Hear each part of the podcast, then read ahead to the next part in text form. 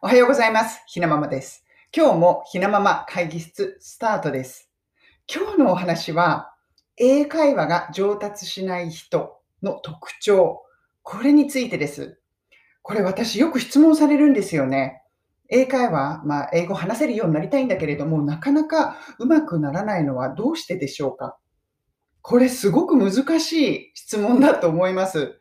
やはり言葉を習得するって簡単なことではないですよね。ちょっとやったからって話せるようになるんだったらもう世界中みんなもう何カ国語もベラベラ喋っています。日本の中でもたくさんの人が、もっとたくさんの人が英語を話せるようになっています。難しいことです。ですが、まあ、英会話が上達しない人の特徴というのをこう理解することで、まあ、話せるようになりたいんであれば、その逆のことをする。そういうことで、ちょっとあの努力の方向を考えてみるっていうのもいいのかなと思いました。私が普段から考えている、まあ、英会話がなかなか上達しないというか、上達しづらい人の特徴は3つあります。1つ目は、まあ、英会話を自分がなぜ英語を話せるようになりたいのかというその目標、理由が明確ではないということ。これどういうことかというと、あの英会話を話すその目的ってその人それぞれありますよね。例えば、自分は、まあ、近所に住んでいる海外の人と、まあ、コミュニケーションが取れるようになりたい。ちょっとこうおしゃべりしてお友達になりたい。そういう理由で英語を話したいと思っている人と、まあ、これちょっと英会話ではないですけれども、TOEIC で700点、800点取れるようになりたいと思って、こう、英語を勉強したいと思っている人。または、まあ、ビジネスで自分は英語を使うから、海外出張行った時ぐらいは、ちょっとあの人と会話を、相手の会社の人と会話ができるようになりたい。そういうふうに思っている人。これニーズがかなり違いますよね。そうすると、その人によって努力すべき方向というのは、ちょっと変わってきますよね。必要な単語とかも変わってくるし。ですから、そこのニーズがはっきりしているというのはとても大切なことだと思います。プラス、英語が話せるようになりたい。それが目的だと、やはり、あの、言葉を習得するというのは大変なことなので、モチベーションを保つ保つのは難しいかなと思います。英語を話すようになりたい。英語を使って何がしたいのか。英語が話せるようになって、まあ、お友達が作りたいのか、ビジネスに役に立てない、立てたいのか、話す先の目標というのが明確になっていないと、言葉の習得というのは難しいのかな、なかなか上達しないのかなと思います。これが一つ目の理由。二つ目は、言葉を習得する、人が言葉を習得するというプロセスを理解していない人。これ何が言いたいかと言いますと、私たちが、ま母国語を習得するのも、どのようなこうプロセスで習得してきたか。赤ちゃんが生まれて、いきなり言葉を書き出したりとか、あとはなんか、あ、お母さん、こんにちはとか言わないですよね。どういうプロセスかっていうと、まあ、おぎゃーと言って泣いた後は、周りの話とか話してる言葉を聞いて聞いて聞いて、まあ、リスニングですよね。聞いて、その理解力、理解できるようになる。そして、ある日、まあ、自分の中のコップがいっぱいになり、溢れ出るように少しずつ話すようになる。そして、まあ、幼稚園、まあ、早い子だと幼稚園、まあ、小学校行くようになって、その話せるようになった言葉をこう書いたり読んだりするようになる。この順番ですよね。これは私お話ししているのは、まあ、大人の方が英会話を再チャレンジするというお話なので、もう義務教育を日本で受けている方っていうのは、ベーシックな日本のま単語とか、英語、日本語じゃないや、英語の単語とか文法は入っていますよね。もうそこまで入っているんであれば、やはり順番としては、人とコミュニケーションを取るにあたって、聞くことができなくてはいけない。そして、話す。そして、まあ、読み書きっていうのはもう二の次ですよね。まあ、ある程度できているし、大人は。ですから、やはりその人が言葉を習得するというプロセスを理解していないと、間違った方向に努力してしまうのかなと思います。ですから、あの、聞けるようになるっていうのは大切ですよね。今、あの、Kindle じゃないや、えっ、と、Audible とか、いろんなあの、言葉を、こう、なんていうのかな、聞きながら、聞く本っていうのがありますよね。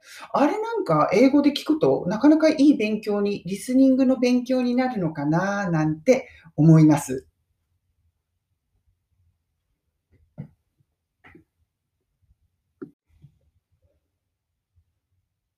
3つ目の特徴。これは英語を話さない人。これ当たり前なんですけれども、言葉は話さないと喋れるようにならないですよね。これ本当に当たり前なんですけれども、時々いらっしゃるんですよね。あの話せるようになりたいんですけれども、なかなか上達しないんです。で、じゃあどれぐらいお話しされてるんですか？って聞くと、ほとんどしていない人。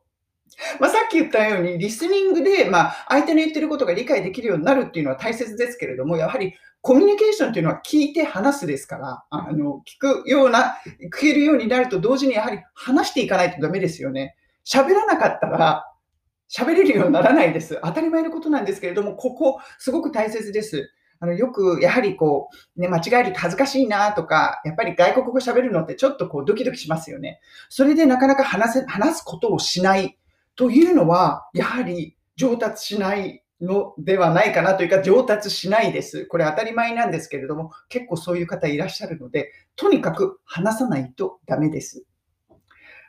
今回こういうふうにまあ英語を話す話すっていうお話をしましたけれども、まあ、別に私、これ絶対みんなが英語を話せるようにならなくちゃいけないんだよとか、そういうことを言っているのではありません。あの別にこんなこと言うのもなんですけれども、今の日本に住んでいて、まあ、美味しい食べ物もあって、こういう安全な国に住んでいるというのは、まあ、英語を話せなくても十分幸せに生きていきますよね。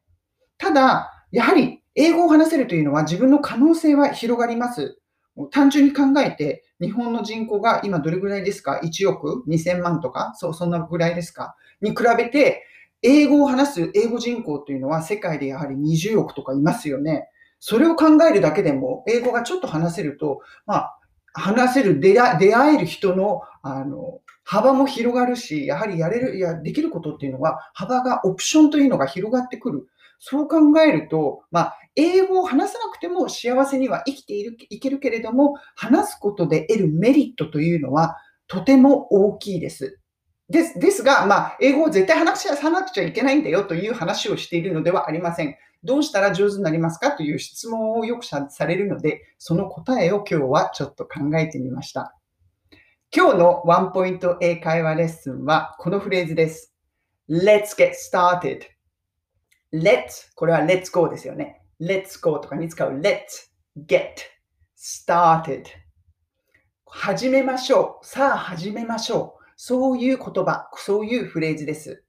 これ、まあ、レッスンの、あの、はじ、レッスンを始めるとき、何らかのあのレッスンと教室を始めるときに、よく先生が言いますよね。Let's get started. さあ始めましょう。このフレーズです。これ、あの、ネイティブも普段の生活ですごくよく使うフレーズですし、さあ、始めよう。すごくこう、ポジティブな、自分の気分が上がる、いいフレーズだなと思います。これと同時に皆さんとシェアしたいフレーズが、これちょっとイギリス人っぽいなと思うんですけれども、同じような意味なんですけれども、こちらのフレーズです。shall we get started? これです。これ、shall シャルってあのやりますよね。日本の中学校の英語で、あの、should とか must とか shall とか。その shall です。s-h-a-l-l。shall と shall we get started ということで、では、始めましょうか？始めましょうではなくて、始めましょうか？という意味合いになります。これ非常にイギリス人らしいなという、あの、やらしいあのフレーズです。じゃあ、始めましょう。もうちょっとこう柔らかい感じになりますよね。これはあの特にイギリス英語をあの意識しているわけではないんですけれども、私がやはりイギリス在住も20年になるので、あの皆さんとシェアするフレーズっていうのは、ちょっとイギリス英語寄りになりがちかなという気はしますが、この shall, shall we get started? っていうフレーズ自体は柔らかく、そしてみんなの気分が上がる。さあ、始めましょうか。すごくあの素敵なフレーズなので、Let's get started と Shall we get started こちら、どちらでも皆さんの好きな方を使ってみてください。それでは、今日も一日始めましょう。Shall we get started? 皆さんも素敵な一日をお過ごしください。